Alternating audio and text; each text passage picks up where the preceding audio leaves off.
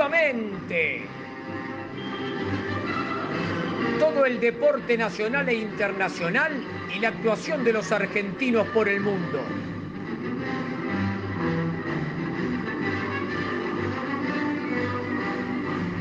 Idea y realización, DAP y asociados.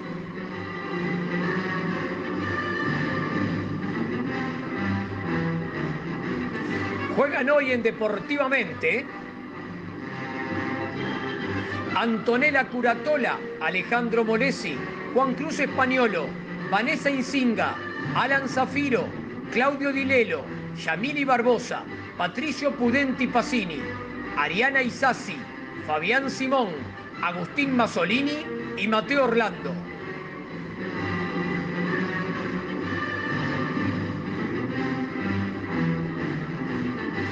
Auspician este programa Oribán, diseño gráfico y desarrollo web.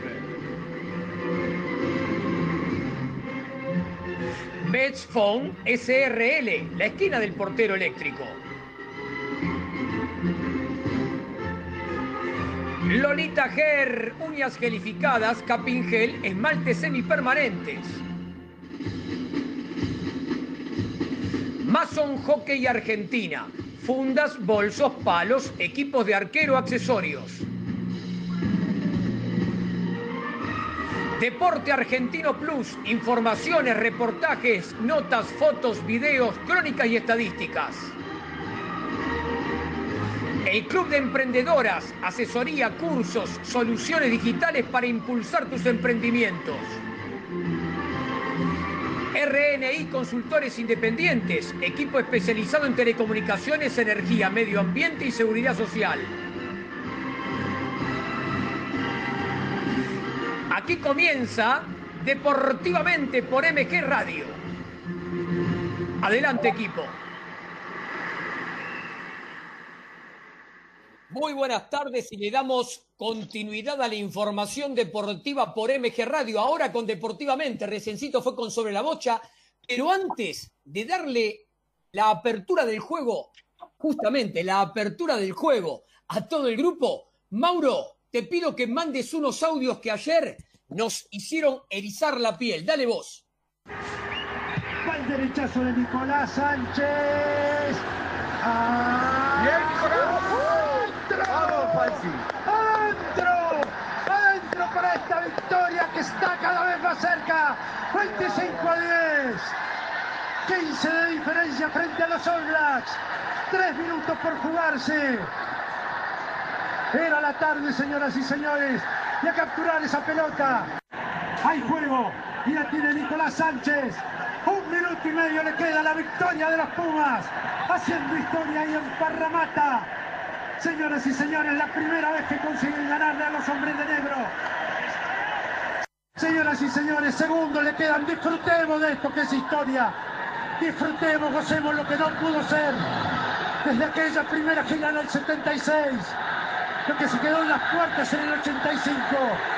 Disfrutemos de lo que es triunfo histórico. Ganarle a los All Blacks. Por 10 ganaron los Pumas. Era una victoria de 10, señoras y señores.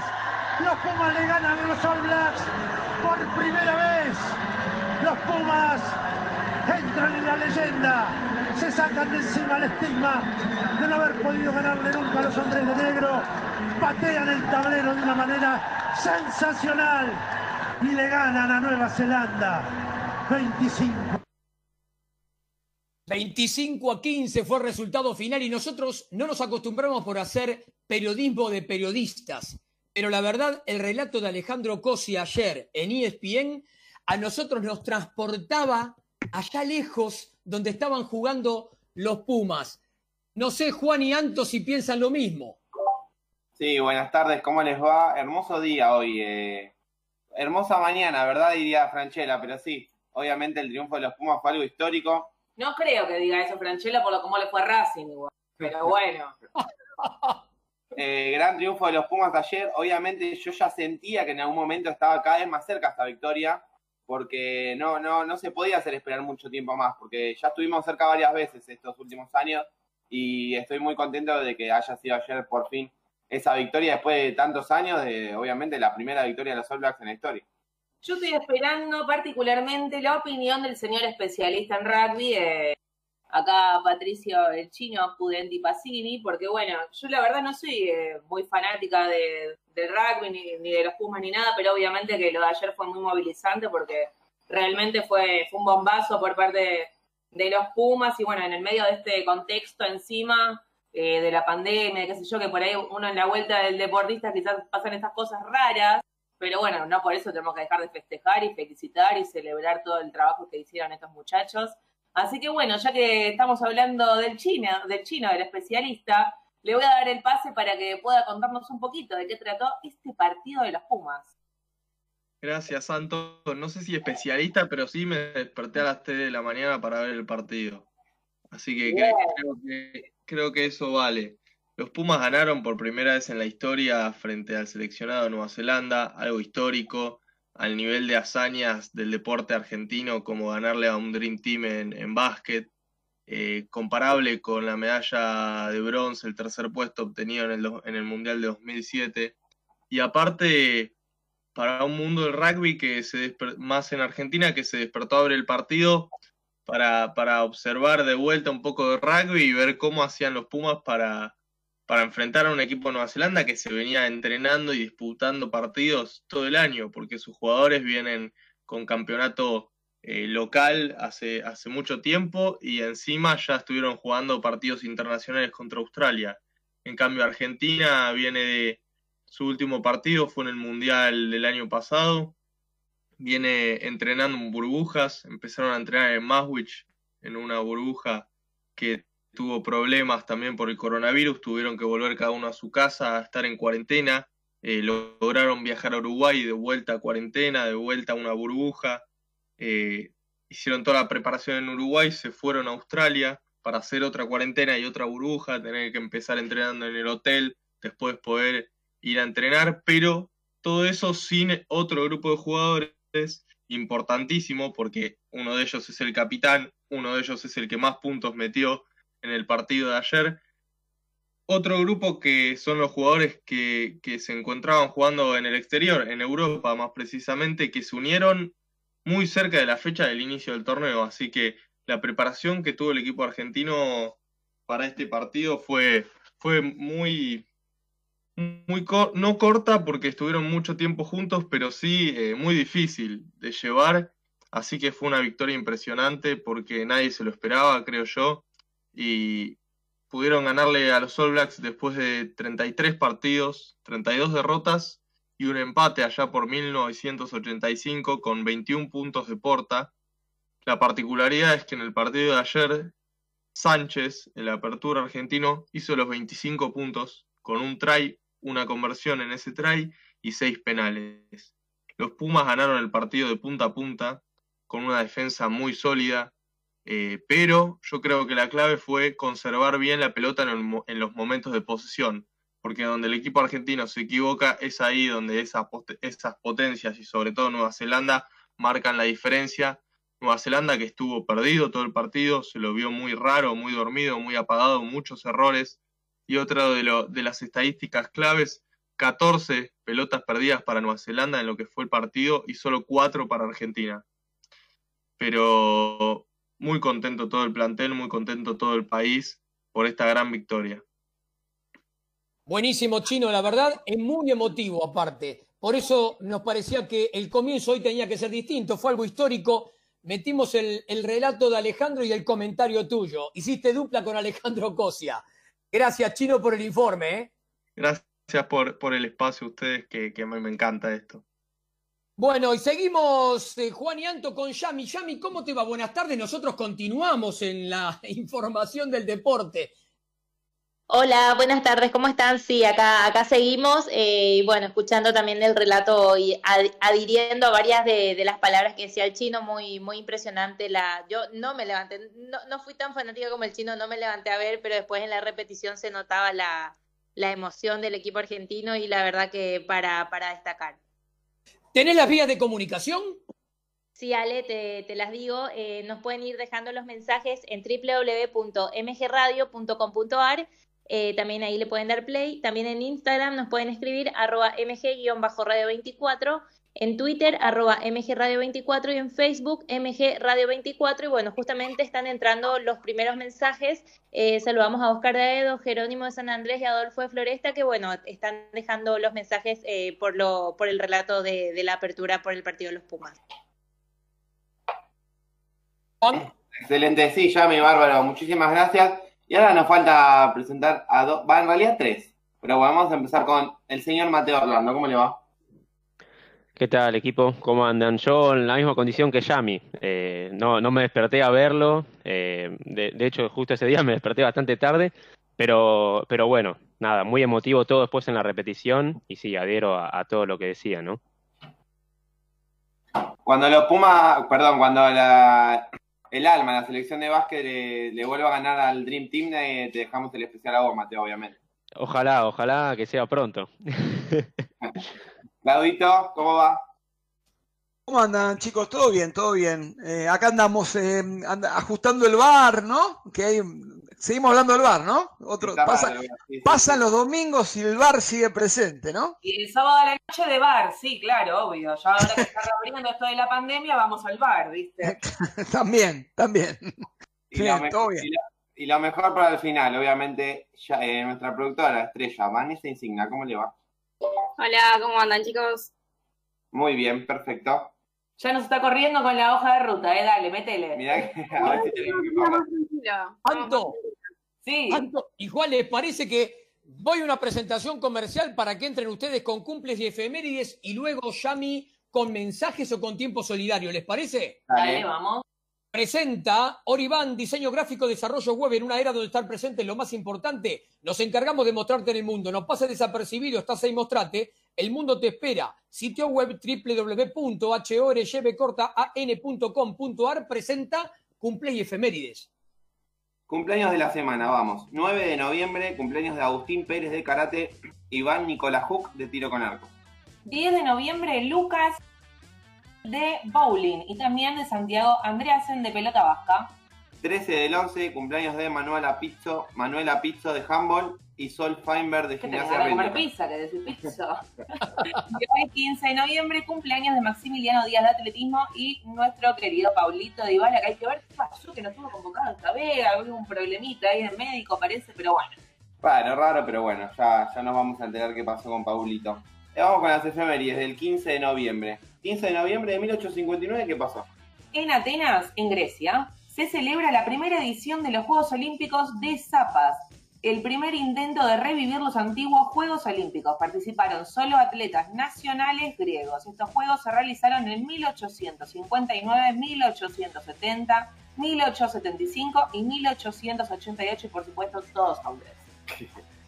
15 de noviembre de 1895 se fundó, aunque me duele un poco decirlo, el actual campeón defensor de la Copa Libertadores, el Club de Regatas du Flamengo. 15 de noviembre de 1918, en Avellaneda, provincia de Buenos Aires, Adolfo Pedernera, considerado uno de los mejores futbolistas que dio, que dio en nuestro país. Eh, fue un zurdo dotado de gran habilidad, precisa pegada al balón y gran inteligencia táctica, por lo que fue apodado el maestro, crack y pieza fundamental de la temible máquina de River. Ese sí era un equipito, ¿no, Claudito, la máquina de River? Más o menos, ganó, un poquitito, aún que otro torneo nada más. Bueno. 15 de noviembre de 1953, en un partido en el que San Lorenzo derrotó a Newell por 1 a 0, hizo su debut en primera división José Lene San Filipo, sexto máximo, sexto máximo goleador del fútbol argentino con 226 tantos y principal artillero histórico del Ciclón con 207. Además, eh, para no dejarlo afuera, como estamos acostumbrados. Esa tarde River se coronó campeón tras ganar al Estudiante de La Plata por 2 a 0 con goles de Liceo Prado. Tanto canchereo, ¿eh? 15 de noviembre de 1987, el piloto brasileño Nelson Piquet conquistó su tercer título mundial de Fórmula 1. 15 de noviembre de 1994 se retiró del tenis profesional la checa nacionalizada estadounidense Martina Navratilova. Fue en una exhibición disputada en el Madison Square Garden, ante quién? Nuestra querida Gaby Sabatini. 15 de noviembre de 2004 en el Estadio José Malfitani de Vélez se realizó el partido de despedida del arquero paraguayo José Luis Félix Chilaver. Perdón, está pasando acá la, ambulancia, no sé qué está. te, te, están buscando, Antonella. Algo habrás hecho. No, no, no. Durante 23 años de carrera, Chilaver disputó 737 encuentros oficiales, marcó 70 goles y ganó 10 títulos. Fue elegido tres veces mejor arquero del mundo y jugó dos mundiales con su selección, Francia 98 y Corea-Japón 2002. 15 de noviembre de 2012 se aprobó la ley de restitución para que San Lorenzo regrese a su barrio de origen Boedo. Por unanimidad, los diputados porteños sancionaron la ley que le permitió recuperar al club sus tradicionales terrenos de Avenida de la Plata. Ay, se me ocurren tantos chistes.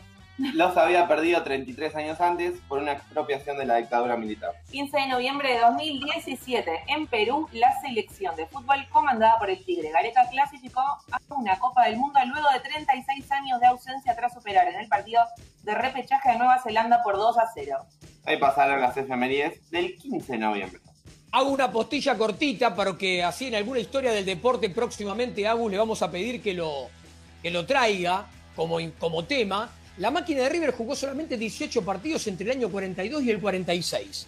Ganó 11, empató 4 y perdió 3. 38 goles a favor y 18 en contra. Alguna vez tuve que hacer un trabajo respecto de esto, por eso es que lo tengo muy fresquito. Pero eh, les puedo asegurar que fíjense cómo algunas cosas quedan en la historia del, del, deporte argentino y en la memoria popular. Entonces, vamos en algún momento a Agustín, que hace historias del deporte, a encomendarle la tarea de que nos traiga la máquina de River, ¿les parece? Me encantaría, sí, sí. Totalmente. Aparte, viniendo de usted, Molesi, la verdad, hay que reconocer su dote de periodista imparcial. Muy bien, así me gusta. Y alguna vez tuve que estudiar la historia del, fútbol argentino, por eso tiene que ver también. bueno, bueno para presentarla a Yami traemos a El Club de Emprendedoras, ayuda a mujeres a descubrirse para potenciar sus emprendimientos y alcanzar sus objetivos. Brindan asesorías y cursos online. Crea y potencia tu negocio. Sitio web www.elclubdeemprendedoras.com o en el Instagram, arroba el Club de Emprendedoras presenta a Yami con mensajes, tiempo solidario, ella decide. Bueno, siguiendo las directivas de nuestra productora, les voy a comentar lo que les traje hoy para eh, lo que es tiempo solidario.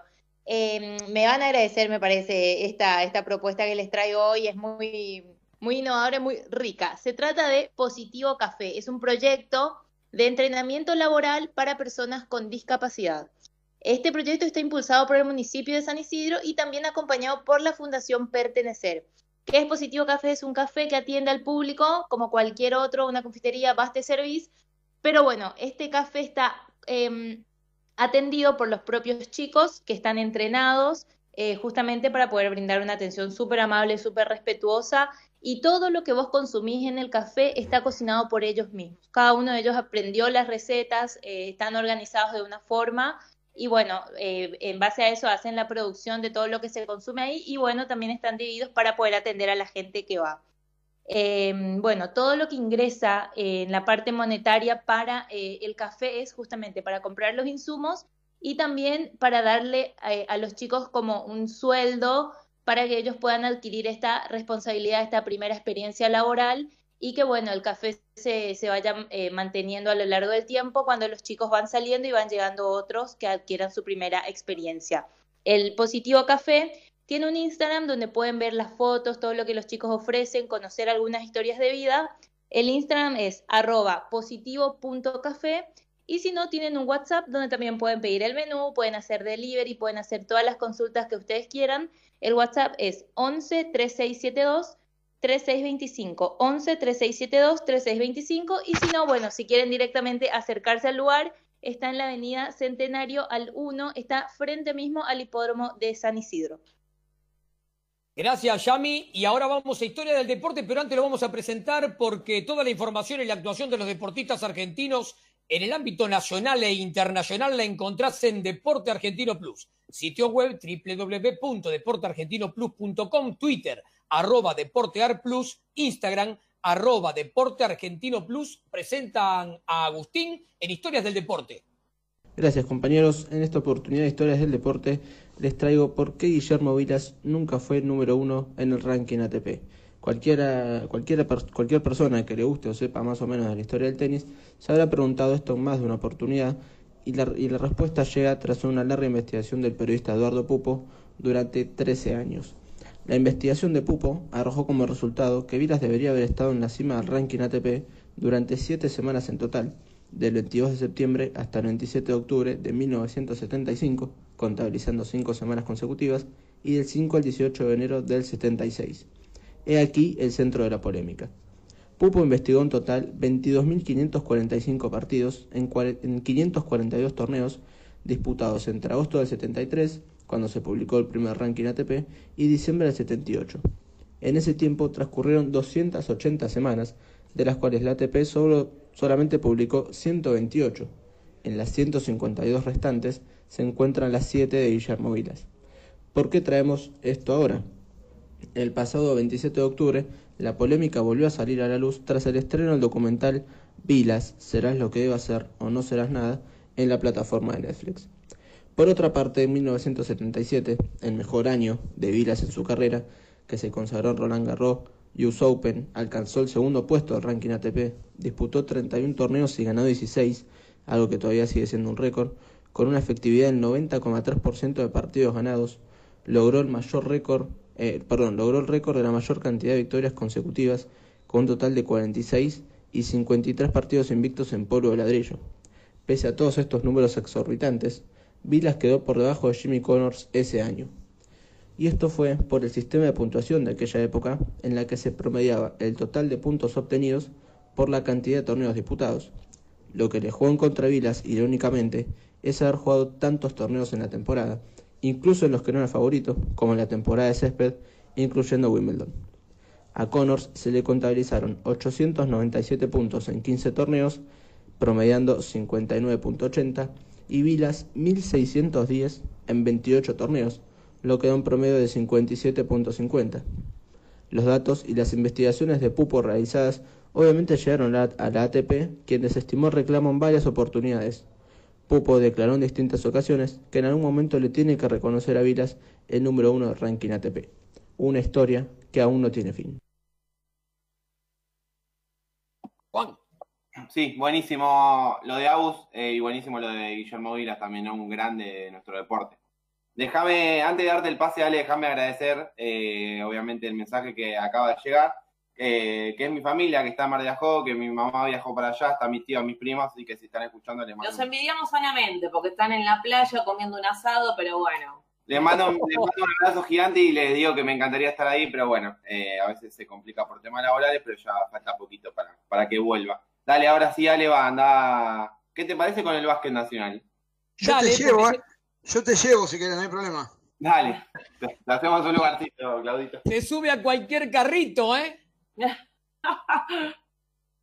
bueno, eh, se está jugando la Liga Nacional de Básquetbol. A ver, nueve casos de COVID positivo en gimnasia de Comodoro, ocho en argentino de Junín y probablemente uno o más, porque no se dijo nada. Te perdimos. Te escuchamos medio mal. Me parece que tenemos que arrancar de nuevo con el básquet porque arrancó con el pie izquierdo el audio. Yo lo escucho bien, ¿eh? Yo lo escucho bien, ¿eh? Me parece que. Ah, Capaz somos nosotros, dale. Bueno, decíamos que está la Liga Nacional de Básquetbol jugándose actualmente con. Ayer hubo, se dio a conocer nueve casos positivos de COVID-19 en Gimnasia de Comodoro, ocho en Argentino de Junín y probablemente uno o más, porque no se dijo más nada, en Bahía Básquet. Esto disparó, disparó las alertas, tanto en el estadio de Ferro como en el estadio de Obras, en la supuesta burbuja que se realizó con los grupos en el hotel. Los partidos de hoy domingo quedaron todos suspendidos y hay dispares opiniones acerca de la continuidad del torneo y de este formato, como dijo algún jugador ayer, símil burbuja. Es más, algunos declararon que no quieren seguir jugando y hay otros que dijeron que en ningún momento hubo una burbuja sanitaria. La verdad, muy feo eh, si así fuera, ¿no?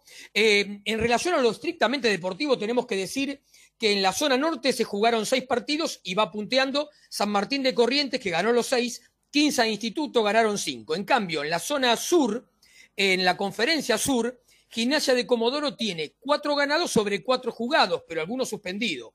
Peñarol tiene cuatro ganados sobre cuatro, eh, cuatro ganados sobre cuatro jugados también. Boca, Obras y San Lorenzo tienen tres ganados, pero sobre cinco partidos jugados. También tenemos que decir para finalizar que la selección argentina tiene programados partidos del 26 al 30. Cuando decimos selección argentina, decimos la femenina y cuando decimos del 26 al 30, decimos noviembre. Em, pero eh, próximamente se van a decir de qué manera se van a realizar. Todavía no hay programa respecto de esto. Bueno, ahí estuvo la información del básquet. Juan Anto, ¿y qué te parece ahora si RNI, consultores independientes, equipo especializado en telecomunicaciones, energía, medio ambiente, seguridad social, sitio web www.radiacionesni.com.ar presentan a Juan con Momento Redes? Vamos con Momento Redes de la semana. Es uno solo, pero me pareció el más importante y, no podía no decirlo. Voy a leer una carta que escribió este jugador. Dice así. Les quiero contar que he tomado la decisión de terminar mi carrera como futbolista profesional. Después de 15 años de profesión, elijo este camino con total tranquilidad y satisfacción. Como todos saben, he vivido momentos fantásticos y he obtenido la carrera que ni en mis mejores sueños cuando era chico hubiese imaginado. También tuve momentos difíciles, lesiones reiteradas que me afectaron durante estos últimos años, pero a su vez me enseñaron y me convirtieron en la persona que soy hoy. Ahora me encuentro sin problemas físicos, cumplí los objetivos que me propuse y por eso decido dar, decido dar un paso al costado, sintiendo la felicidad de dejar el fútbol a mi manera, por decisión mía, en el momento indicado. Agradezco a todos los cuerpos técnicos, cuerpos médicos, utileros y dirigentes con los cuales compartí vivencias en diferentes instituciones. Agradezco a todos los hinchas que hacen a este deporte único. Un especial agradecimiento a todos mis compañeros, que son lo más lindo que me deja el fútbol. Tuve la suerte de compartir y cruzarme con grandes jugadores, pero mejores personas aún. Me hubiese gustado poder comunicarlo de otra manera, pero por la situación actual que estamos viviendo por la pandemia, decidí hacerlo por este medio. El fútbol es mi pasión y lo seguirá siendo siempre. Gracias por el apoyo y el cariño. Un abrazo para todos. Fernando Gago. Obviamente no, nos hubiese gustado que la carrera de Fernando Gau, un excelente futbolista, más allá de los colores que usó, lo que sea, excelente futbolista que le da un target altísimo a nuestro fútbol argentino, pero bueno, que se retire de esta manera no nos deja contentos, pero bueno, eh, lo que sí nos deja contentos es que pudo recuperarse de todas las lesiones que tuvo en los últimos años y se retiró obviamente jugando en partido de fútbol. Claro, se retiró en cancha, eso es lo bueno, ¿no? Claro. Sí, aparte un ejemplo de superación y de persistencia, ¿no? Increíble, la verdad impresionante resiliencia sobre todo, me parece. Y además, grandísimo jugador, porque por otra parte puede ser que alguien se recupere y no es muy bueno, pero él es un grandísimo jugador. Eh, bueno, a ver, ¿qué tenemos? Betfone SRL en la esquina del portero eléctrico. Todo lo que buscas para soluciones en redes, encontrarlo en un solo lugar. Presidente Perón 2999, esquina Ecuador, Ciudad de Buenos Aires. Envíos a todo el país. Sitio web www.betfone.com.ar uñas gelificadas, capping gel, esmaltes semipermanentes. Lolita Ger, entra al Facebook y buscala por su propio nombre, Lolita Ger, si no en el WhatsApp, más 54 911 3757 2809. Todo lo que buscas para practicar hockey césped lo tenés en Mason Hockey Argentina. Fundas, bolsos, palos, equipos de arquero, accesorios. ¿Jugás al hockey? Encontralo en Facebook por Mason Hockey Argentina o en el Instagram, arroba Mason Hockey-Argentina. Eh, tenemos también por aquí panes artesanales La Raíz Pan. Cada pan es único, pero tienen algo en común, son panes de verdad. Entra al Facebook y los encontrás por La Raíz Pan o elegilos en el Instagram, arroba La Raíz Pan, y cerramos esta tanda que nos está apurando la productora con dulces caseros como en casa, los más ricos dulces caseros para tu casa. Mermeladas, budines, zapallos y peras en almíbar, alfajores. En el Instagram los encontrás por arroba dulces como en casa o en el WhatsApp más 54 911 66 09 33 58 o en el Facebook, Dulces como el Cansa, el del símbolo rojo. Vanessa, tranquila que terminamos la tanda. Vamos, Mauro, con el corte de la radio. Donde quieras, desde cualquier lugar del mundo, las 24 horas, con buen o mal tiempo, vivís momentos genuinos. Escuchás MG Radio. El Círculo de Entrenadores Personales te ofrece un plan a tu medida. Entrenamiento para la salud y para deportistas de alta competencia. Comunicate en nuestra página en Facebook, Círculo de Entrenadores, arroba Professional Trainer, Círculo de Entrenadores Personales y viví mejor.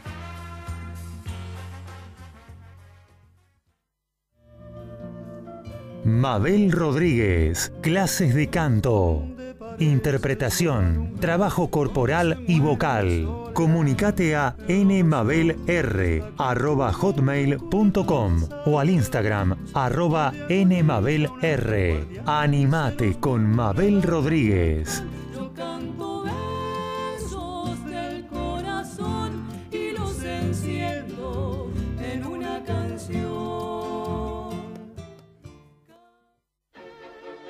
En Generación Memes comentamos sobre esta forma de decir, opinar y pifiarla de lo lindo en las redes sociales. Generación Memes, un poco de luz, más allá de la pantalla, con Pablo Mateusi y Bocha Resnick, todos los lunes a las 19 horas por MG Radio. Abre la disco. Un viaje al pasado con música que para vos está siempre presente. Abre la disco. El programa que todas las semanas llega a tus oídos de la mano de Gustavo Rubín. Abre la disco. Un momento único. Un momento para vos. Un momento verdaderamente genuino.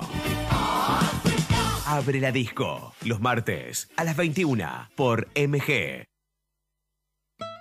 Los sentimientos, las sensaciones viven en MG Radio. Solo para románticos les propone un viernes diferente. Conduce Ezequiel y lo disfrutan todos. Solo para románticos. Los viernes a las 19 horas por MG Radio.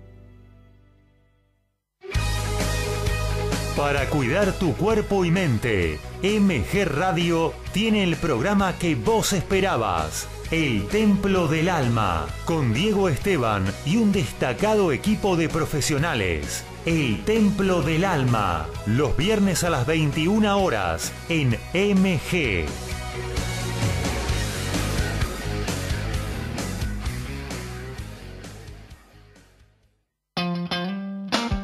Gaby Giachero te invita a compartir El Picadito. Deportes y buena música. Escuchalo todos los sábados de 11 a 13 en MG Radio, la radio de Villurquiza.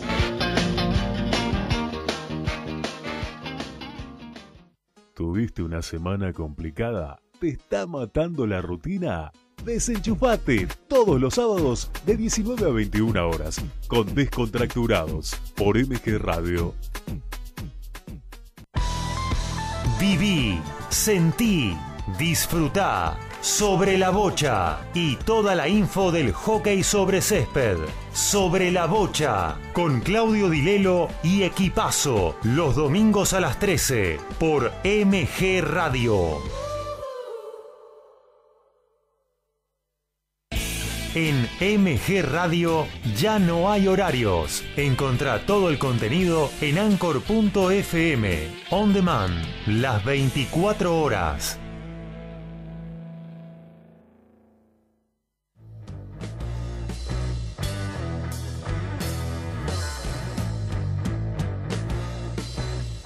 Viví momentos genuinos. Viví MG Radio.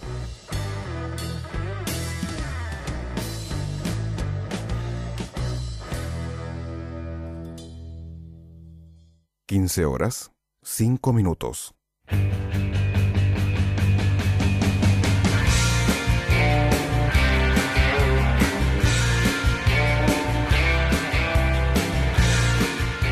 Volvemos segundo bloque deportivamente. Y Ale, ¿presentás con un aviso el Mujer Destacada?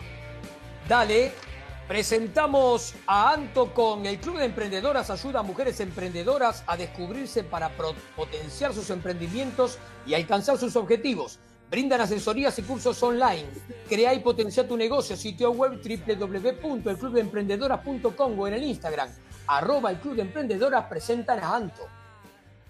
Bueno, en el día de hoy les traigo la historia de mujer destacada de Luo Demping. ¿De dónde es con ese nombre? De China y nació en 1980 y su historia dice así. Había una vez una niña llamada Luo que amaba escalar. Vivía en Guizhou, un lugar espectacular al sur de China, con enormes formaciones rocosas, espesas selvas verdes y campos aterrazados en las colinas. Los hombres del pueblo de Lugo tenían una tradición única. Subían y bajaban por los aterradores peñascos sin equipo para escalar, sin redes de seguridad y nada más que sus manos, para recoger hierbas medicinales y recolectar desechos de golondrinas para usarlos como fertilizante. Eran tan ágiles y rápidos que la gente los llamaba los hombres araña. El padre de Lugo era uno de ellos. Ella, de niña, solía verlo escalar ágilmente de una cornisa a otra, a decenas de metros de altura. Un día haré eso, pensaba Lugo para sí misma.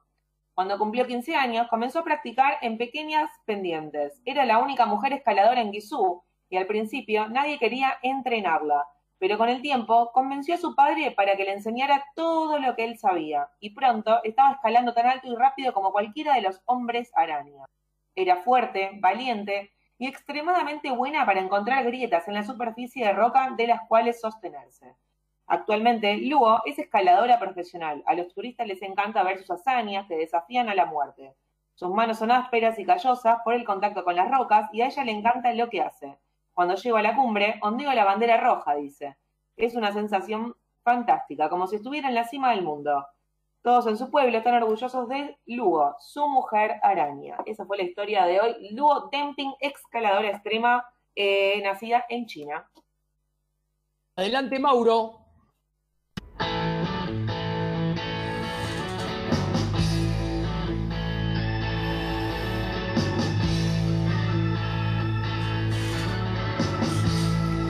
Auspician deportivamente por MG Radio. Oriban, diseño gráfico, desarrollo web. En una era donde estar presente es lo más importante, nos encargamos de mostrarte en el mundo. No pases desapercibido, estás ahí mostrate, el mundo te espera. Sitio web www.horjpcortaan.com.ar Betfone SRL, la esquina del portero eléctrico. Todo lo que buscas para soluciones en redes, encontralo en un solo lugar. Presidente Perón 999, esquina Ecuador, Ciudad de Buenos Aires. Envíos a todo el país. Sitio web www.betfone.com.ar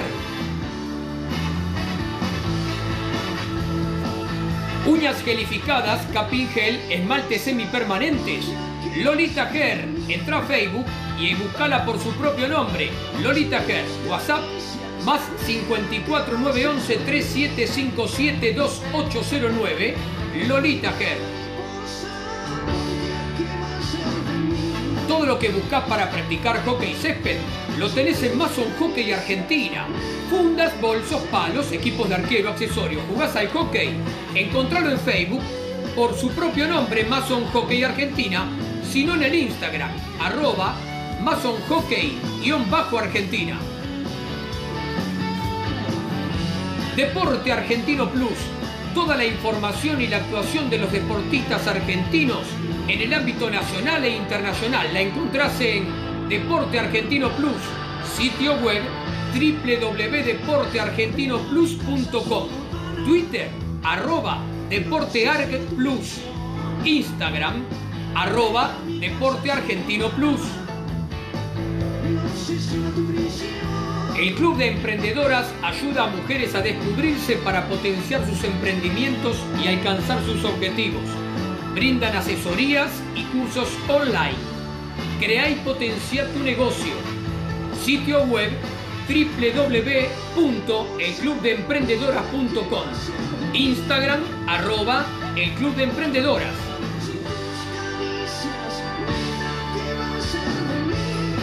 RNI Consultores Independientes.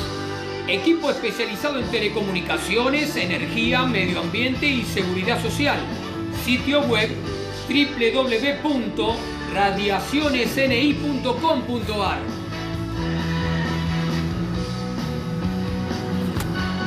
Panes artesanales La Raíz Pan. Pan molde de centeno con semillas, pan de campo integral y muchos más todos fermentados de forma natural con masa madre orgánica. Cada pan es único, pero tienen algo en común. Son panes de verdad. Entra al Facebook y los vas a encontrar por La Raíz Pan. Si no, elegilo en el Instagram, arroba La Raíz Pan. Dulces caseros como en casa. Los más ricos dulces caseros para tu casa. Tenés mermeladas, alfajores, budines, zapallos y peras en almíbar. Envíos a domicilio. Instagram, arroba, dulces como en casa. WhatsApp, más 54 911 6609 3358. Facebook, Dulces como en casa. Dulces caseros como en casa. Lo más rico dulces caseros para tu casa. Bueno, y aquí en el segundo bloque de Deportivamente nos dicen que ya está enganchada la entrevistada del día. Y bueno, en el caso de hoy, eh, gran amiga, gran amiga compañera de equipo, eh, una ex jugadora de vóley, porque bueno, deportista hace toda la vida, pero de jugar al vóley dejó de jugar hace un año y poquito. Eh, vamos a presentar a Natalia Espinosa. Nosotras le decimos la presidenta del colectivo Doble Cambio. Es pesada, ¿eh? A ver qué tiene para decirnos Nati Espinosa. Hola Nati, ¿cómo estás? Buenas tardes. Hola, Anto, ¿cómo andás? Hola a todos los que están ahí. ¿Qué tal el domingo? ¿Cómo te trata este domingo soleado ya por terminar el año? Ya por terminar el año, el domingo soleado me encuentra muy bien, trabajando para el colectivo para variar, porque dice que esto es, esta, esta militancia es 24-7, si no, no se puede. No hay domingo, no hay feriados. Y esperando esta maravillosa nota con ustedes para irme a pasear con, con mi can, porque ya me está reclamando. Ay, bueno, qué honor. Bueno, eh, eh, ya que estamos hablando de todo un año redondo que se va a cumplir en diciembre, se están por cumplir también años de eh, los famosos tweets con lo que nació el colectivo Doble Cambio, que en la previa, bueno, fueron un hilo de tweets de, de tu pluma, que bueno, en la red social Twitter, ahí le cuento a los oyentes y acá a la mesa también, que Nati sacó una serie de tweets allá por enero, cuando estábamos por empezar a jugar la Liga Nacional, y ella totalmente ajena ya a lo que era el vóley, porque estaba retirada, pero bueno, siempre con la premisa de querer mejorar nuestro deporte, eh, nuestro querido vóley nacional. Así que bueno, ¿querés contar un poco de qué se trataron esos, esos tweets y si pensabas que iba a terminar en todo esto que pasó después con el colectivo? Eh, bueno, en esos tweets que está haciendo mención Anto ahí, eh, básicamente estábamos visibilizando que estábamos pidiendo la profesionalización del vóley femenino simplemente que queríamos ver cambios y demás. Eh, ahí, como dijo también Anto, las repercusiones que tomaron, que tomó, fueron muy grandes, muy grandes. Nos sorprendió al principio como que nos avasalló porque no creíamos que iba a tener ese, ese revuelo. Eh, y nos invitó coquetamente a empezar a organizarnos y a empezar a, formar el colectivo, a empezar a, a, a, realizar un comunicado en el que plasmamos en papel y por escrito para que existe el periodismo malicioso que puede tergiversar cualquier tipo de mensaje, entonces dijimos, así como dijo Anto, de, nuestro, de mi pluma fue el tweet, de nuestra pluma fue el comunicado, en nuestra propia palabra y firmado y avalado por nosotras, esto es lo que pedimos, cualquier otra cosa que se modifique ya no es nuestra responsabilidad. Eh, así que nada, así empezó a movilizarse, empezaron a tomar repercusión, el impulso también que había tomado el fútbol femenino y toda la modificación que hizo desde AFA, también era como que, estaba en auge todo ese tipo de movilizaciones y, bueno, ahí empezamos a organizarnos. Eh, al principio éramos cuatro o cinco en el grupo y después, bueno, nos fuimos encontrando con personas con mucha intensidad, que, lo único que, que hacemos es, es generar y generar y generar y generar y organizarnos y por momentos hasta nos sorprendemos, porque incluso en enero cuando se empezó a contactar con, conmigo y con otras de las chicas, personas ajenas al deporte, pero que simplemente se sentían eh, interpeladas por un movimiento de mujeres, eh, y cuando hablábamos con ellas, y siempre la respuesta no, no sabemos todavía, estamos medio como que desorganizadas, y cuando le íbamos contando, decía, bueno, escúchense hablar porque no están tan desorganizadas, es que no saben qué es lo que quieren. Si lo saben, es cuestión de sentarnos y organizarnos. Y bueno, y fue lo que hicimos, que hasta, nada, hoy por hoy tenemos hasta grupos, quien se maneja, se encarga de la imagen, quien se encarga de un montón de cosas. Y así estamos, cada vez más orgullosas de este, de este bello movimiento. Parece que, que, pasaron cinco años en este año que pasó, pero no, pasó solo un año y ni siquiera pasó todo el año. Pero bueno, sí, la intensidad que maneja este colectivo es arrolladora, la verdad. Bueno, Espi, te cuento que en la mesa somos varios y te van a ir preguntando, así que el próximo que va a preguntar y saludar va a ser Alejandro. Hola Nati, ¿cómo te va? Buenas tardes. Hola Ale, ¿cómo estás? ¿Cómo andás? Eh, primero, eh, ratificarte lo que hace un tiempo también te dijimos. Sabe que desde el programa de Radio Deportivamente y desde el sitio web Deporte Argentino Plus, estamos al servicio de dar a conocer y como que los usen también como canal de expresión para doble cambio, porque creemos que los principios eh, formularon y, y que sostienen ustedes son más que válidos y corresponden en esta sociedad que intenta ser un poco más igualitaria. Así que eso por un lado y después por el otro te quería consultar esto el otro día justamente para el sitio web intentando armar una nota de bola y encontraba que todo lo que venía era para el retorno, por así decir, de la Liga Nacional masculina con burbujas, se hablaba de San Juan, se habló de Mar del Plata, de otros lugares más, pero nunca con la Liga eh, Femenina. ¿Tienen alguna información ustedes respecto de este tema? Eh, la realidad es que, bueno, primero gracias por el espacio. Nosotros celebramos cada vez que se nos abren puertas así porque la única manera de visibilizar es comunicando y esto es la construcción, en nuestro lema la construcción tiene que ser colectiva siempre y es la única manera que conocemos para, para construir, así que gracias por el espacio, serán usados claramente. Bueno, con respecto a la otra, a la otra respuesta, la realidad es que son dos entidades distintas las que rigen cada una de las ligas. Si bien la FEBA, que es la Federación Madre, tiene los derechos federativos de todos los torneos nacionales, la liga masculina está terciarizada y la tiene la CLAB. Entonces, el manejo que tiene la CLAB y el manejo que tiene la FEBA son diferentes porque son dos entidades totalmente distintas. Y lo que tenía de ventaja, entre comillas, la masculina, es que ya tenía una fecha de inicio de torneo. Y generalmente la liga masculina arranca en agosto, que ya están empezando a entrenar por lo menos. La femenina no, porque la liga femenina es a comienzos del año entonces, hasta enero, febrero no había ninguna, ninguna, ninguna chance de nada. Lo que apuraba ahora es que, con todo esto de la pandemia, ninguno de los equipos estaba entrenando ni siquiera para femenino en cuanto al, a la liga, a las mujeres.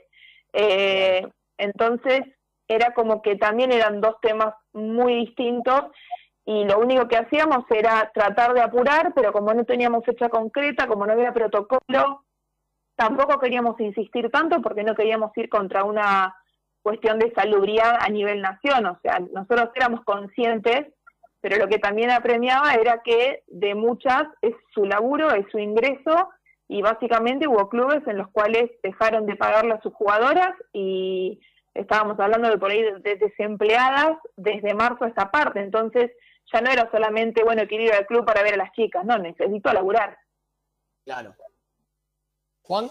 Sí, hola, Epi, ¿cómo estás? Hola, Juan. ¿Todo bien? Ahí ya lo conocía. bien, El viernes eh, se hizo el acto en Vélez por la, por la vuelta a los entrenamientos, digamos, en modalidad indoor o eh, para, para, entrenar adentro de, las canchas y no solamente en exteriores. Y por acá me llegó el rumor, vi fotos también de que el colectivo. Ay, no te hagas que tenés uno también. De que el colectivo doble cambio, obviamente tengo uno y es el que estoy usando desde el viernes eh, estrenó merchandising. Por, por, el momento son barbijos, pero ¿hay alguna alguna manera de que se abra una tienda online del colectivo Doble Cambio? Mira, Juancito, vos manejás el detrás de escena de este colectivo también y sabés que a nosotros nos tiran una idea y ya te arrancamos, pero otra que el Boca Store, te arrancamos con el Doble Cambio Store en, en 3, 2, 1 y sabés que somos así. Eh, sí, arrancó el barbijo que lo hicimos por una cuestión de, mediatización en realidad, y empezaron a escribirnos, che, lo tienen, che, ay, che, se puede comprar en algún lado, y dijimos, ¿y por qué no? Y nosotros lo peor que nos puede pasar es ese, ¿y por qué no? Porque ya arrancamos, ya estamos haciendo esta lista de quién lo quiere, quién no, porque sí, porque la verdad que es algo que, que nos super motiva. Y sin ir más lejos, mientras estábamos en cuarentena, un día bromeando, un barbijo que tenía de los de acá, esos descartables, le pinté un símbolo del colectivo, y dijimos para cuando tengamos el merchandising. Y bueno, hoy ya está el barbijo, ¿quién te dice que próximamente no haya Hay barbijos y stickers por ahora, para el que quiera también lo tiramos acá al aire. Es verdad, tenemos stickers. Eh, esto que hablamos de que eh, fue creciendo el colectivo, obviamente, a lo largo de, todo el año. En realidad, ocho meses, pero bueno, eh, de los datos sin spoilear nada, por supuesto, porque mañana, el lunes, es el día de, él y la deportista acá en Argentina.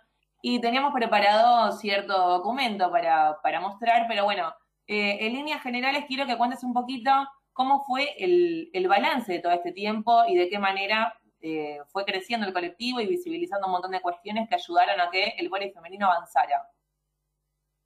Bien, el balance es sumamente positivo, es sumamente positivo y lo que venimos hablando con las chicas también en la semana y en el armado de toda esta publicación que va a salir eh, el lunes, si empiezo a dar información de más, vos Anto tose y yo me callo. Eh, como que lo que sabemos es que todos estos datos que vamos a brindar mañana, lejos de relajarnos, es como que nos potencian y son un motor súper importante, porque como ahí decía antes, son ocho meses en los que llevamos laburando intensamente, fue durante el año, y se empezaron a construir y a, generar muchísimos cambios, que nosotros manifestábamos desde el inicio que lo que era necesario era gestión y voluntad durante el año también nos preguntaron a ver qué avances hubo y la verdad es que concretamente no podíamos manifestar ninguno porque estábamos todas y todos encerrados en los clubes, o sea, no se podía generar cambios, pero el cambio que se había generado y que era concreto y era real era que empezamos a ser escuchadas. Empezamos a tocar puertas, nos empezaron a escuchar, empezaron a decirnos, ah, pero con ustedes se puede hablar, ah, pero con ustedes sí, sí se puede hablar, ah, pero lo que dicen es coherente, sí es coherente, y lejos del ego, lejos de, de ser pedante como diciendo, sí es coherente lo que te decimos, realmente era coherente, o sea, no estábamos pidiendo ridiculeces. Entonces, era cuestión de que nosotros también somos conscientes de que hay clubes que les va a ser más sencillo por una cuestión, cuestión de la estructura que poseen, y hay otros clubes que la reman un poco más y que sabemos el esfuerzo que hacen. De hecho, Villadora, que es un histórico de la Liga Nacional, que incluso ha salido campeón de una Liga Nacional, eh, como no por la pandemia no pudo recolectar el dinero de la manera que lo hace durante el año, este año no participa de la liga. Entonces sabemos que hay clubes que, más allá de la estructura, la hacen a pulmón y no pudieron hacerlo.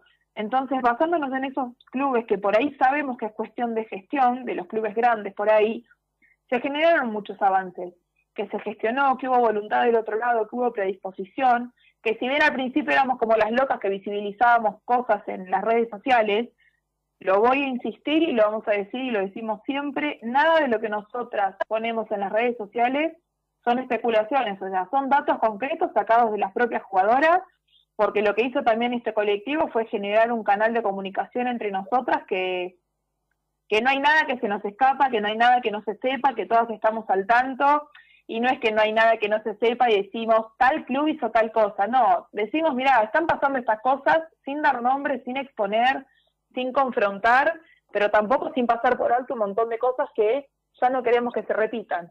Y la verdad es que hay un montón de avances que, si hay algo que no manejamos también es la ansiedad. Ya quería que sea lunes para que salga todo esto en las redes sociales, porque la verdad que es maravilloso. Eh, Yami, ¿hay mensajes para Nati? Sí, nos fueron llegando mensajes, eh, ahí los leo. Eh, nos dice Cami Almagro, que jugadora múltiple campeona. Jero desde San Andrés nos dice, Natalia dejó una huella como jugadora y ahora lucha por mejorar las condiciones deportivas de su deporte. Alejandra nos dice jugadoraza, Adolfo de Floresta nos dice jugadora ganadora y con mis colores de boquita. Dai de Palomar nos dice, Natalia, gracias por todo lo que haces por nosotras. Ay, bueno, qué lindos mensajes. qué lindo, bueno, muchas gracias a todos y a todas los que escribieron. Que soy sensible, che. y, hablando de sensibilidad, no, no quiero que, suene así a lo, Cris Morena, pero ya hablamos un poquito de lo que es el balance este año, pero quiero que, cuentes un poquito con qué soñás para nuestro querido volei femenino. Con todo, sueño, o sea, yo sueño a lo grande y lo que hice de Cris Morena es porque yo me crié con Cris Morena, como creo que muchos de los que están ahí, es como que nada, hay que volar, hay que soñar alto y después se va a ir dando todo. Pero sueño con esto, con que todas las jugadoras de ahora en más puedan eh, tener un contrato, que puedan vivir del vóley, que no dejen de estudiar porque soy docente y la educación para mí, la formación es muy importante. De hecho, este colectivo eh, anda y circula con un montón de profesionales y aportes de propias jugadoras que están formadas profesionalmente, de lo que sea, siendo abogadas, siendo periodistas, siendo profes, siendo militantes, siendo capacitadas en género, o sea, hay un montón de, formación real. Pero en cuanto a lo deportivo implica esto, que la jugadora pueda vivir del deporte, que no tengan que salir corriendo para tener que llegar a otro laburo, porque si no, no llega a fin de mes, que no que pueda vivir el deporte y disfrutar del deporte, que ojo, eh, tanto Anto como yo, en las condiciones que lo vivimos hasta ahora, lo disfrutamos igual, pero sabemos que puede estar mejor. Eh, y sueña con eso, con que ver un deporte profesional, que exploten en, en los medios el volei como está explotando hoy por hoy, que, que dejen de, de, existir el prejuicio en cuanto a la mujer en el deporte. Nosotros hablamos de volei, pero con Anto también militamos en el colectivo de deportistas argentinas y, la realidad es, es transversal a todos los deportes. No importa si es volei, fútbol, básquet o tenis de mesa, eh, la situación es igual para todas. Y eso es lo que queremos empezar a generar cada uno aportando su granita de arena, nosotros estamos con doble cambio aportando desde el volei y sumando también a, al colectivo de deportistas argentinos nuestra experiencia y todo lo que, lo que vamos haciendo porque realmente fue un año muy, ni siquiera un año, fueron ocho meses muy intensos en donde hubo un montón de avances, hay un montón de gente predispuesta a hacer los cambios, pero bueno, todavía hay gente en las altas esferas que está medio resistente, pero bueno, ya se van a a adaptar. Espi, ahora sí, última. Eh, ¿Por qué el colectivo se llama Doble Cambio? A ver si nos comprende los oyentes de por qué utilizamos ese nombre. bueno, para los que no saben de Doble Cambio es, un, es una estrategia que tiene el deporte en donde entran dos jugadores y dos jugadoras y salen dos jugadores o dos jugadoras. El cambio es estratégico y táctico para generalmente mejorar el ataque o subir el bloqueo, mejorar la defensa y demás. Entonces, nos pareció muy oportuno porque era una de las únicas eh, opciones que teníamos dentro del volei donde haya una acción compartida, porque las otras eran individuales, yo remate, bloqueo, golpe de arriba y demás. Y nos parecía estratégico también porque metafóricamente usamos que salen la desigualdad y todo lo que estaba naturalizado y entramos nosotras, mujeres unidas con la convicción de que un cambio es posible y con la fuerza para realizar ese cambio. Así que era un poco estratégico y metafórico, pero bueno, nos encantó y acá estamos, doble cambiando el mundo. Más instalado que nunca el colectivo doble cambio. Bueno, Espi, te, te agradecemos un montón el tiempo. Sabemos que domingo en este horario es complicado, pero bueno, siempre es un placer charlar con vos, ya sea al aire o por, por WhatsApp, que lo hacemos casi todos los días. Así que nada, te, mandamos un saludo enorme. contémosle a la gente la cantidad de grupos que tenemos juntas, Antonella. Ay, no, sí, el otro día hablamos, tengo más grupo con Espi que con Juan, mi novio. Una cosa ahí loco. Así que, qué bueno, Espi, te mandamos un saludo enorme y bueno, vamos con el colectivo para arriba. Un saludo a ustedes y a todos los oyentes. Arriba el colectivo. Chao, Espi. Chau, chau. Bueno, ahí estaba, pasada la palabra de Natalia Espinosa, ex jugadora de volei y ahora militante con el colectivo Doble Cambio. Una de las más ganadoras de Boca también, junto a, siempre le decimos a la Chuchu Cosar, también Nati Espinosa es una de las máximas ganadoras del volei femenino de Boca. Y la más ganadora a nivel ligas nacionales junto con Tato Rizzo, que bueno, ahí con cuando jugaron en Banco Nación y después en, Boca Junior acumulan no menos de nueve ligas cada una. Así que, nada, gran jugadora también, aparte de lo que está haciendo ahora, que es enorme para nuestro voleibol femenino. Me despierta una sonrisa, pero al mismo tiempo tenemos que contestar algo que la productora nos está insistiendo, que es, eh, Ale, Anto, Juan, equipo, ¿Pueden encontrarme alguna noticia de pádel? Bueno, en la semana nos comunicamos con la Asociación de Pádel Argentina y la única información oficial de pádel que obtuvimos fue esta. En noviembre se tenía que realizar, en este mes, el noveno campeonato panamericano de pádel de la categoría menores. Por obvias razones, fue aplazado el mismo. Y la fecha probable es la de febrero del 2021. Pero ¿qué pasa? Todavía no está confirmado porque esto se va a hacer evaluando un tiempo antes de febrero 2021 la situación sanitaria de los países que tienen que eh, participar. Así que con esto cumplimos con Vanessa, la productora, que nos insistió traer información del pádel. Y antes de que cierre el bloque y cerrándolo, decimos que auspician deportivamente por MG Radio, Oribán, diseño gráfico, desarrollos web, www.horyvcortaan.com.ar. Petfon SRL, la esquina del portero eléctrico, Presidente Perón 2999, esquina Ecuador, Ciudad de Buenos Aires. Sitio web www.petfon.com.ar. Uñas gelificadas, capping geles, martes semipermanentes. Lolita Ger, entra al Facebook, le buscas por su propio nombre, Lolita Ger, si no en el WhatsApp. Más 54 911 3757 2809.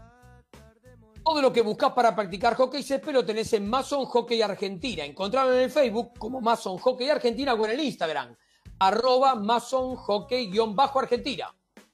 Toda la información y la actuación de los deportistas argentinos en el ámbito nacional e internacional la encontrás en Deporte Argentino Plus, sitio web www.deporteargentinoplus.com, Twitter Deporte, arroba Deporte Plus, Instagram, arroba Deporte Argentino Plus. RNI, consultores independientes, equipo especializado en telecomunicaciones, energía, medio ambiente y seguridad social, sitio web www.radiacionesni.com.ar. Panes artesanales la raíz pan. Cada pan es único, pero tienen algo en común son panes de verdad. En el Facebook, La Raíz Pan. En el Instagram, arroba La Raíz Pan. Panes artesanales, La Raíz Pan. El Club de Emprendedoras brinda asesorías y cursos online. Crea y potencia tu negocio. Sitio web www.elclubdeemprendedoras.com. En el Instagram, arroba Club de Emprendedoras. Y dulces caseros como en casa. Los más ricos dulces caseros para tu casa. Encontrarlos en el Instagram, arroba dulces como en casa. El WhatsApp, más 54 911 66 09 33 58 o en el Facebook Dulces como en casa, el del símbolo rojo. Muy bien, Ale, para que tomes un poquito de agua y un poquito de aire también. Eh, antes de ir con las eliminatorias, ¿te parece que vayamos con NBA? Dale. Eh, NFL, perdón, NFL. Sí, efectivamente, Juan, tenemos NFL hoy. Eh, vuelve NFL deportivamente y hoy vamos a hablar de las trincheras. Eh, despreocúpense, no va a haber una clase de historia, ni se va a tocar la Primera Guerra Mundial, pero bueno, es un término que se utiliza y es muy popular en el fútbol americano y refiere al enfrentamiento entre las líneas ofensivas y defensivas. ¿A qué nos referimos con línea ofensiva o defensiva? Bueno, la línea ofensiva son los cinco gigantes que se colocan uno al lado del otro antes de sacar el balón y se paran delante del coreback o mariscal de campo. Bueno, ¿Cuál es su objetivo? Defender al mariscal y al corredor. Obviamente, al cumplir este rol, podemos deducir que la línea ofensiva es parte de la formación ofensiva de un equipo. Por el contrario, la línea defensiva está del lado opuesto y su fin es alcanzar al mariscal de campo antes de que lance el balón o frenar al corredor para que no avance yardas. Por eso forman parte de la formación defensiva. La línea defensiva no tiene un número fijo de integrantes, pero suele ser entre 3 o 4. Ahora, ¿por qué se llaman trincheras? porque ambas líneas están enfrentadas y divididas por una recta imaginaria, que es donde se coloca el balón para empezar la jugada, y una vez que comienza la jugada, empieza la pelea. Los cinco de la ofensiva intentan frenar como pueden a los cuatro o tres que se van a muerte a buscar al mariscal, y parece una pelea de diez gigantes en promedio que se repite cada jugada. De ahí nace el término. Teniendo esto claro, no quiero dejar de remarcar la palabra gigantes, eh, la línea ofensiva tiene tres posiciones, centro, dos guardias a sus costados y dos tacles que rodean. Y bueno, la altura promedio de las líneas ofensivas en la NFL es de 1,95 m y el peso, atentos, 140 kilos. Eh, pero además de tener semejantes dimensiones, son atletas de élite. Eh, traje una comparación interesante, que por ahí los trae un poco más al mundo suyo. Sergio Ramos central actual y leyenda del Real Madrid, eh, que sabemos que se caracteriza por la dinámica, que es un gran velocista eh, para, hacer, para la posición, reconvertido de lateral a central, mide un metro 84 y pesa 82 kilos, y en su mejor época llegó a correr 30 kilómetros por hora. Los jugadores de los cuales hablo yo, en promedio alcanzan una velocidad de 25 kilómetros por hora, con 10 centímetros más altos y 60 kilos más. Eh, a veces se viralizan videos de tipo de jugadores haciendo mortales en el aire o saltando por encima de compañeros a alturas similares. Pero bueno, ya para concluir la columna, las trincheras son uno de los cuantos ingredientes que tiene la espectacular NFL y nuevamente los invito a sintonizar ESPN, donde podrán ver ahora en vivo este duelo de bestias. Maravilloso eh, la NFL con Mateo Orlando. Bueno, llegó el momento de, cambiar, ¿no? Porque no vamos a hablar de fútbol americano, sino del fútbol convencional que conocemos todos y casi somos todos sabiondos de ese tema. Eh, ¿Qué pasó con las eliminatorias? ¿Me cuentan? Bueno, a ver, Claudio, estás por ahí, ¿no? Mente. Vamos al resumen porque el jueves pasado se realizó, entre el jueves y el viernes, la fecha 3 de las eliminatorias sudamericanas Eliminatorias que arrancaron el día jueves con el partido de Bolivia 2, Ecuador 3. Un muy interesante triunfo de Ecuador en calidad de visitante con un gol de penal sobre la hora que, bueno, nuevamente el VAR tardó unos minutitos para decidir. Eh, ¿Cómo siguió las eliminatorias? ¿Cómo siguieron?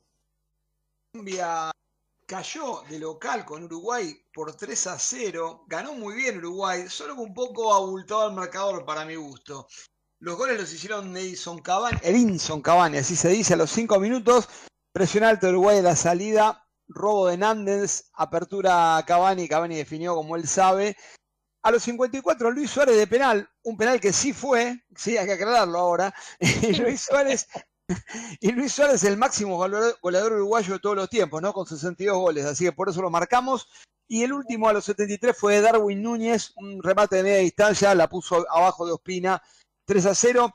De Colombia, decir que le costó mucho entrar a la defensa uruguaya y se cayeron después del gol de penal.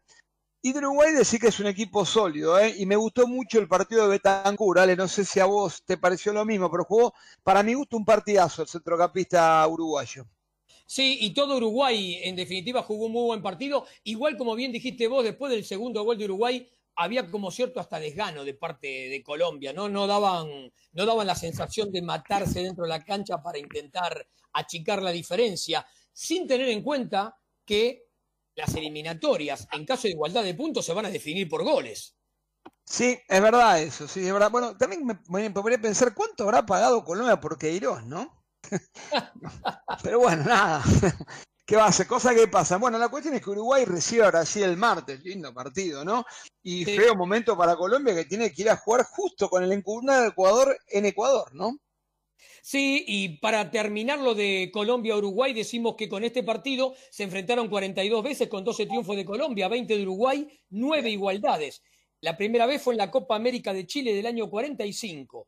En esa oportunidad Uruguay goleó a Colombia 7 a 0 y la anterior a la del viernes por eliminatorias fue un 2 a 2 por las eliminatorias del Mundial de Rusia 2018 en Barranquilla. Por eliminatorias jugaron solamente de esas 42, lo hicieron en 19 oportunidades. Cinco triunfos cafeteros, ocho charrugas y seis empates. ¿Cómo siguió la eliminatoria?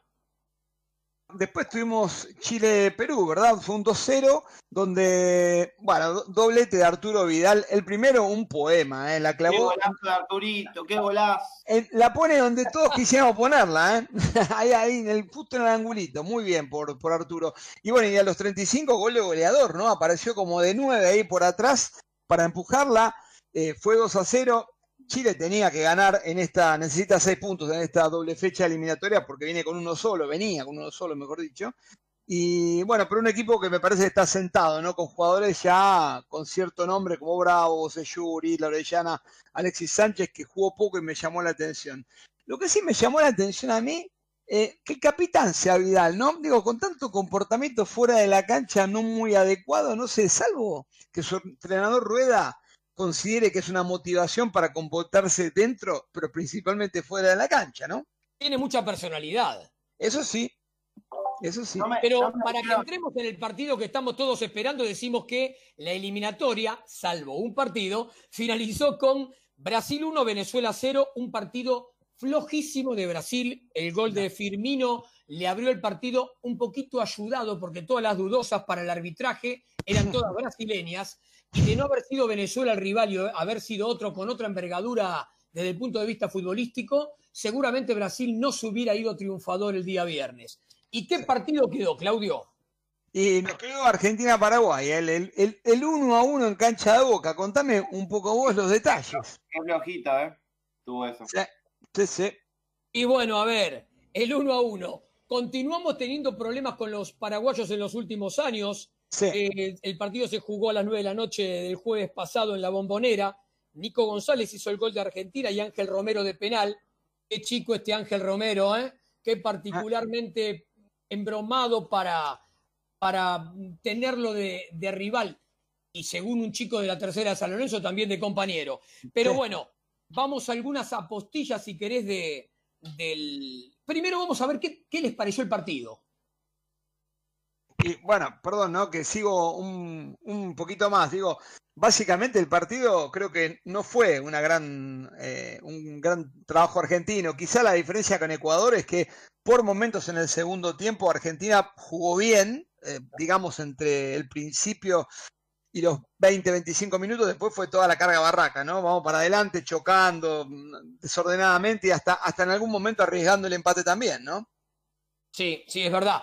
Eh, hubo unos cuantos datitos de color, ¿no? Porque ¿Cuántos partidos habían jugado Argentina-Paraguay en la cancha de Boca? Uno solo. Uno solo. ¿Cuándo fue? En el año 73, por las eliminatorias de Alemania 74. En ese partido Argentina le gana a Paraguay 3 a 1, con dos goles del ratón Ayala, que había sido poquititos días antes vendido al Atlético Madrid, y un gol de Chupete Guerini, aquel cordobés que jugó en boca de un izquierdo. Eh, el partido había empezado ganando Paraguay, 1 a 0, y después Argentina lo da vuelta. Y cómo eh, la importancia de ese partido radicó en que los dos equipos le habían ganado a Bolivia en ida y en vuelta. Eran zonas de tres en ese momento para la clasificación al Mundial de Alemania 74. Eh, la Conmebol de ese tiempo hizo tres zonas de tres y el ganador de cada zona iba a el Mundial. Y Argentina y Paraguay le habían ganado a Bolivia, de local y de visitante. El equipo argentino que le ganó a Bolivia de visitante es el famoso equipo fantasma de la selección fantasma 1 a 0 en La Paz, eh, y después en Paraguay habían empatado uno a uno. Por eso, inclusive Paraguay llegaba con mejor diferencia de gol que Argentina. Argentina necesitaba ganar sí o sí porque el empate clasificaba a Paraguay. Y Argentina lo supo dar vuelta. Rapidísimo en 10 segundos, digo una, formación histórica de esos tiempos de Argentina, que fueron Carnevali, Wolf, Perfumo, Ángel Vargas, Heriberto Correa, que era un paraguayo que se nacionalizó argentino. La mitad de la cancha, Nenes, Brindisi, Telch y Babington. Y adelante Ponce, Ayala y Enrique Chazarreta, que era un mediocampista de San Lorenzo que habitualmente podía jugar también como extremo por la izquierda. Argentina no presentó un 4-3-3, sino un 4-4-2 hasta ahí. Así que esa, ese es un datito de color. Eh, abrimos el juego a ver qué le pareció al resto del equipo. Claudio, el partido de Argentina. Dale. Bueno, voy yo tomo la palabra. A mí me pareció que obviamente estuvo flojo, como estamos, nos viene acostumbrados a Argentina, pero uno siempre tiene la esperanza de que mejore un poquito el nivel. Pero bueno, eh, vamos a tener que seguir esperando, me parece, para que eso suceda. Y obviamente tendría que haber sido triunfo de Argentina si no fuera por esa gran jugada de Almirón, que ese muchacho de que pasó a la Premier League eh, está en un nivel asombroso. Eh, creo que si no fuera, hubiese sido por esa jugada aislada, eh, Argentina se hubiese quedado con la victoria, pero igualmente sin demostrar nada de otro mundo. Y esa anulación de gol, ¿qué pasó ahí? El VAR, el VAR. Los problemitas que hay con el VAR en Latinoamérica, ¿no? La verdad vinieron a deformar el fútbol más que ayudarlo. No, realmente es una cosa que no, se podía creer, porque no tuvo nada que ver con la jugada del gol. O sea, si bien no se paró la pelota, eh, porque tiene que volver la jugada para atrás donde se cortó la pelota, pero no, no, no interfirió en la jugada del gol específicamente. Así que no, nos quedamos anonadados cuando. Bueno, bueno, eh, Anto, además, además otra cosa, ¿no? Viste esa. Ahora, la doble, el doble rodillazo sobre Palacios no lo viste. Esa no te quedó tan claro. tuviste tiempo de verla tranquilo, ¿no? Porque, digamos, me parece que la vara tiene que ser para los dos lugares. Si ves la doble, el doble rodillazo, no me diga que no fue con mala intención. No sé si quiso romperlo, pero que no fue con buena intención, no tengo ninguna duda. Y ahí no sé, el bar no dijo ni pío, ¿no? Digamos que es, llamativo alguna de las cosas. Lo mismo creo que si vas a volver tanto tiempo atrás de una jugada que claramente no se gestó a, raíz de, a, raíz de ese, de ese full, con ese criterio, volvamos para atrás en el Mundial 90, ¿sí? El penal que no le hizo Monzón al alemán que cobró Codesal y arranquemos con todos los mundiales de ahí para acá de vuelta, ¿no? Encima, una vez que Argentina hace un lindo gol, que fue el segundo, el gol de Messi, fue un hermoso gol, ¿hace cuánto Argentina no hace un lindo gol? Cuando en equipo y lo anulan pero bueno, habrá que seguir esperando. Capaz del martes contra Perú hagamos un lindo gol, esperemos. Esperemos. Otra, tengo un par de, perlitas más, si les parece, para compartir. No sé si lo notaron. Messi erró mucho en este partido. Creo que fue el partido más erró, si no me equivoco. Pero lo que sí noté es que cada vez que perdía la bocha la iba a tratar de recuperar, volvía para ayudar a la defensa. Se ve que él mismo sintió que no tuvo un gran partido y, al revés, y me parece que sintió la necesidad de colaborar defensivamente como pocas veces, ¿no? Y nos está indicando Vane, ¿con qué seguimos? Juan, ¿vos tenías algo de esports? No, yo, el eSport es del chino, pero yo lo que quería decir es, para darle el pase al chino que hable de los eSports, es que hace, lo tenía por efemérides, pero no lo puse. En el 2013, hace siete años, eh, Sony presentaba la PlayStation 4. Obviamente no tiene que ver mucho con lo deportivo, pero en parte sí, porque hay muchos juegos eh, que son de deportes. Así que con esa, esa información le doy el pase al chino que hable de los eSports. Justo hoy igual voy a hablar un juego que es de PC, porque se estrenó acá en Argentina eh, la Supercopa Flow. Esta Supercopa Flow es, es del juego LOL, tal vez el juego más, más jugado profesionalmente a nivel mundial y, y en mi opinión el juego con mejor estructura y organización a nivel global en lo que es eSports. Es una segunda copa eh, organizada por Flow, obviamente, el canal, la compañía de televisión de League of Legends, que contará con equipos como River Plate, eh, Gaming, Undead Gaming, el equipo de Flow, Faint, 9Z, eh, uno de los equipos más famosos, Malvinas Gaming, otro equipo bien famoso. Y es un torneo que se utiliza para ir buscando talentos nuevos y, e ir viendo a los equipos más, más flojos que se preparen para lo que es la Liga Master Flow en el 2021, que es la competición más fuerte de eh, LOL en nuestro país. Es interesante, se puede ver por, por el canal de gaming de Flow. Yo nunca, nunca lo puse, pero sé que están ahí eh, los canales de gaming de, de Flow que le da mucha bolilla a, todo lo que es eh, EA Sports. Así que si alguno tiene un rato en algún momento, eh, puede, puede ver que, se juega los jueves y viernes a las 6 de la tarde, hora argentina, se juegan estas jornadas de, de LOL. Buenísimo. Y ahora seguimos con algo de tenis. Primero dos perlitas. ¿Qué pasó en la semana? Nadia Podoroska participó en Austria del último torneo oficial del calendario femenino. Lo hizo en Linz. Ganó la primera ronda, ganó la segunda ronda, primero una rumana, a Begú, después a la italiana Giorgi, pero después en cuarto de final perdió con la rusa Alessandrova, 6-2, 6-1. Con esto Nadia terminó sus actuaciones del año. La otra cortita es qué va a pasar esta semana. Esta semana se va a jugar el Challenger de Guayaquil, en donde van a participar muchísimos argentinos. Federico Coria, que es el primer preclasificado, Sebastián Báez, Facundo Mena, Francisco Cerundolo, Juan Pablo Ficovich, Renzo Olivo y Tomás Echeverry. Inclusive hay cuatro tenistas más argentinos que están buscando en el quali entrar al torneo. Eh, aquí lo ganaron dos argentinos alguna vez. Nicolás Kitcher en el 2016 y Guido Andreossi en el 2018. Con esto terminamos las perlitas, pero ahora vamos a lo grande. ¿Por qué? Porque mañana, y flaco favor le hizo el fixture, el Peque Schwarman va a arrancar su participación en el Masters de Londres, el Master de final de temporada. Tiene un partidito a las 11 de la mañana con Djokovic. Linda forma de empezar. Igualmente, la zona no es nada fácil.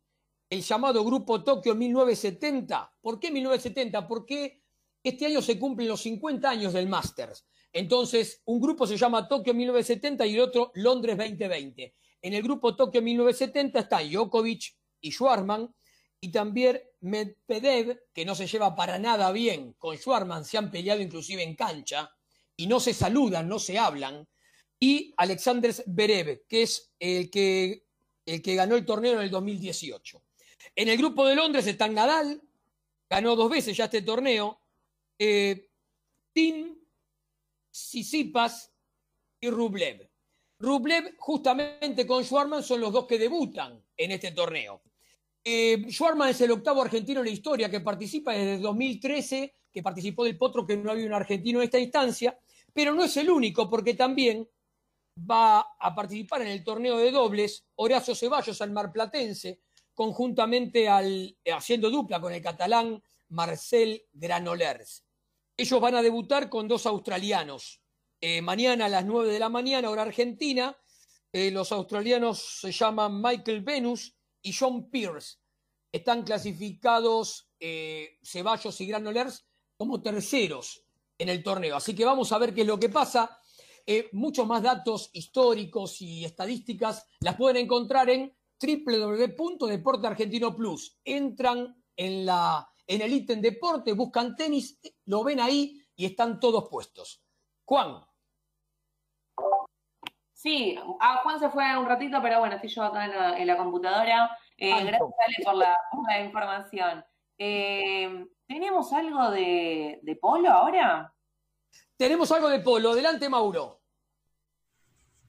Y bueno, tenemos la información de polo porque en el predio Alfredo Lalor de Pilar se jugó la final del Abierto de Tortugas, la edición 80 del Abierto de Tortugas, Gran Premio Ford Copa Emilio de Anchorena.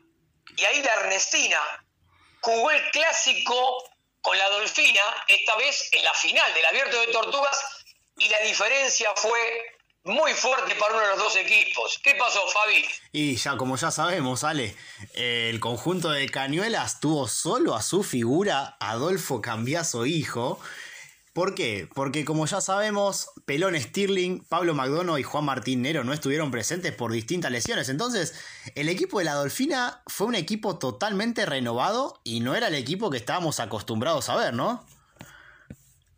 No, inclusive jugó el hijo de Adolfo Cambiaso, después jugó Rodrigo Ribeiro de Andrade y estuvo también Iñaki Laprida. No estábamos acostumbrados a este la Dolfina con 32 eh, goles de handicap, porque siempre sabemos que es un equipo de 40 goles, pero bueno, este fue el, equipo que presentaron el día martes en la final ahí en Pilar. Bueno, y, por, y Poroto fue el, jugador más joven en debutar en la Triple Corona. 14 años, con 14 años solamente. Se dio el lujo de hacer un gol en la final también. no, no le importó nada, claro, porque el padre hizo 3, el nieto eh, eh, Poroto hizo 1, eh, Rodrigo Ribeiro hizo uno también y bueno, Nacho Laprida hizo uno. Pero bueno, es raro ver también seis goles solos de Adolfina. Eso también es otra cosa que llama la atención. Sí, sí, sí, es verdad. Y por el lado de la Ernestina, Facundo Pérez, ocho goles, de los cuales cinco fueron de penal. a Hilario hizo cuatro, Gonzalo Pérez dos y Nicolás Pérez dos. Y en las estadísticas tenemos que decir que la Ernestina eh, conquistó por decimosegunda vez el abierto de Tortugas, esta vez tuvo bicampeonato, porque el año pasado también lo habían ganado, y ahora estiraron la ventaja histórica sobre Coronel Suárez, que lo obtuvo en 10 oportunidades.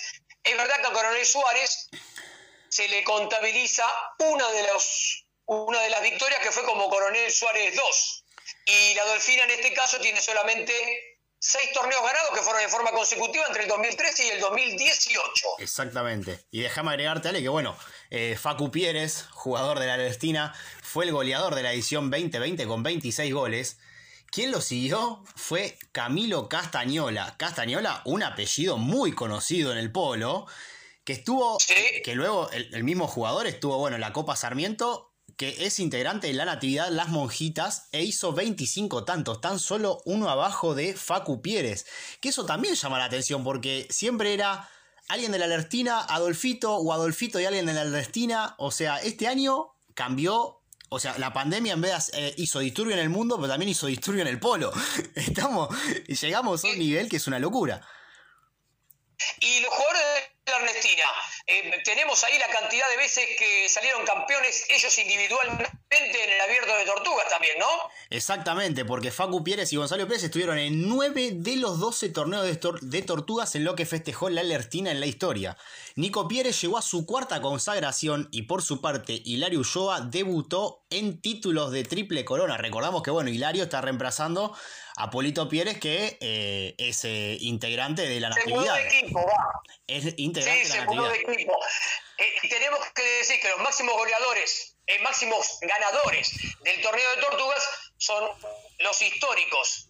Alberto Pedro Egui, 11 veces, y uno un poquito más actual, ¿no? Exactamente. Pablo McDonough, con 11. Que lamentablemente recordamos no lo que este tuvimos. torneo no estuvo, pero vuelve ahora para el torneo de Hurlingham, ¿no? Este fin de semana ya está volviendo con la Dolfina, se recuperó de la lesión. Y en teoría estaría volviendo y bueno, de la- y la Dolfina de a poco iría recuperando lo que es el equipo habitual que tiene.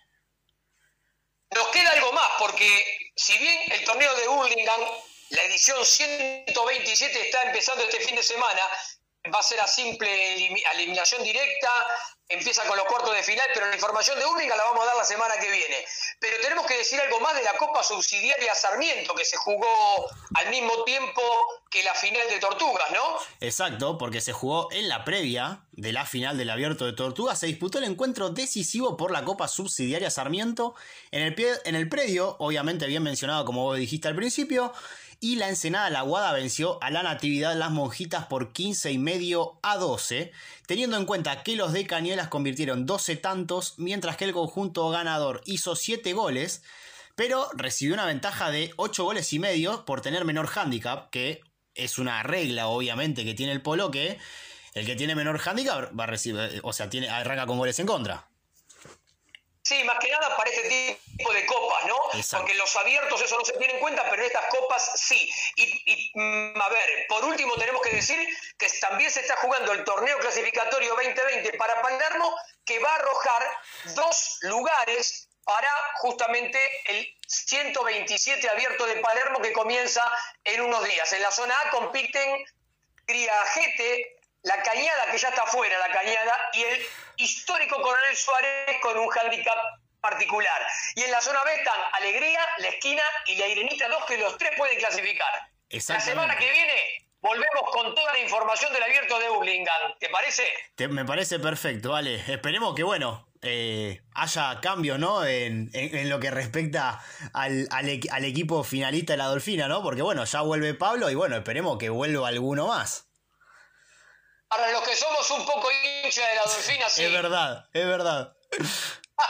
Bueno, adelante compañeros.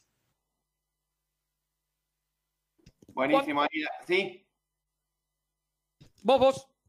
Dale. Eh, buenísima la info. Voy rapidito con lo que pasó hoy en Fórmula 1. Porque sí, otro, otro triunfo histórico. Gran Premio de Turquía.